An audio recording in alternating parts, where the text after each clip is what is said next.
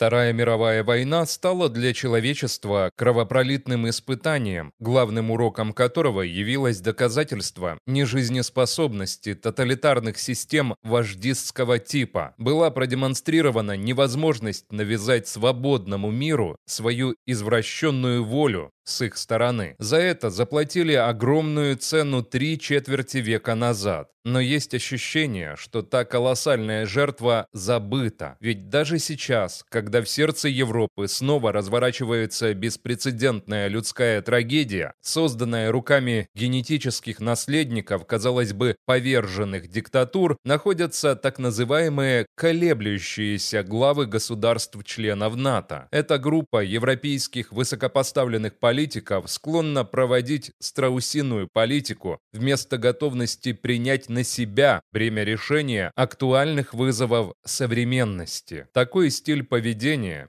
если не разрушает, то дезорганизует партнерские усилия по противодействию безумной экспансии России во главе с пересидентом Путиным. Оттого евроатлантическая солидарность, важнейший элемент современного мирового порядка, подвергается все более сильным атакам со стороны стран-ревизионистов, таких как Россия и Китай. Ради исправления ошибок нерешительности необходимо платить все большую цену. Довольно простые вещи на практике нелегко донести до федерального канцлера Германии Олафа Шольца. С одной стороны, он более года стоит у руля непростой светофорной коалиции и постоянно ищет баланс между интересами ее участников. Как он сам высказался в декабрьском видеоподкасте, держит ситуацию под контролем, несмотря на экзистенциальный кризис, с которым не приходилось сталкиваться ни одному федеральному правительству. Особенно Шольц выделяет гуманитарную, финансовую и военную поддержку Украины. Но действует немецкий канцлер по ленинскому принципу «шаг вперед, два шага назад». Он то пламенно ратует в пользу оказания необходимой для победы Украины всесторонней помощи,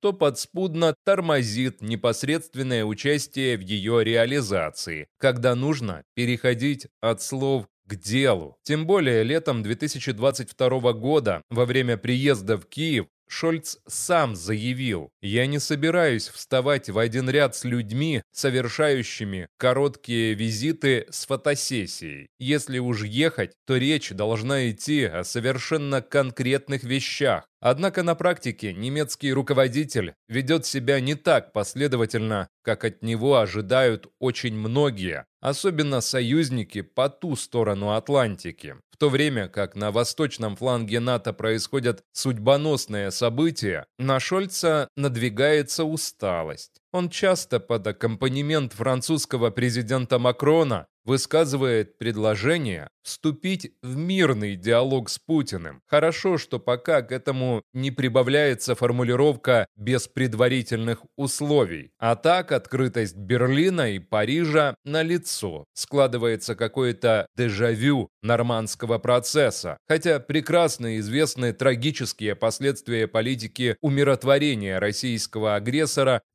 2014-2022 годов. Такой же сомнительной остается политика Шольца по отношению к Китаю, где расправил плечи Красный Император. Пекин занимается откровенным двурушничеством. Одной рукой демонстрирует 12 тезисов мирного плана, учитывающие все озабоченности Кремля, а другой готовит поставки оружия армии страны-оккупанта. Есть факты передачи разведывательных данных, подготовки поставок БПЛА и снарядов. Пока США всеми силами стремятся блокировать данный сценарий, в Берлине делают вид, что ничего не происходит. Увы, Германия явно уклоняется от координации действий с партнерами по Евроатлантическому блоку. Именно данная проблема была внесена в программу встречи Шольца и президента Байдена в Вашингтоне. Внешняя сторона переговоров в Белом доме выглядит оптимистично. Германия и США готовы и дальше стоять плечом к плечу перед фундаментальными вызовами,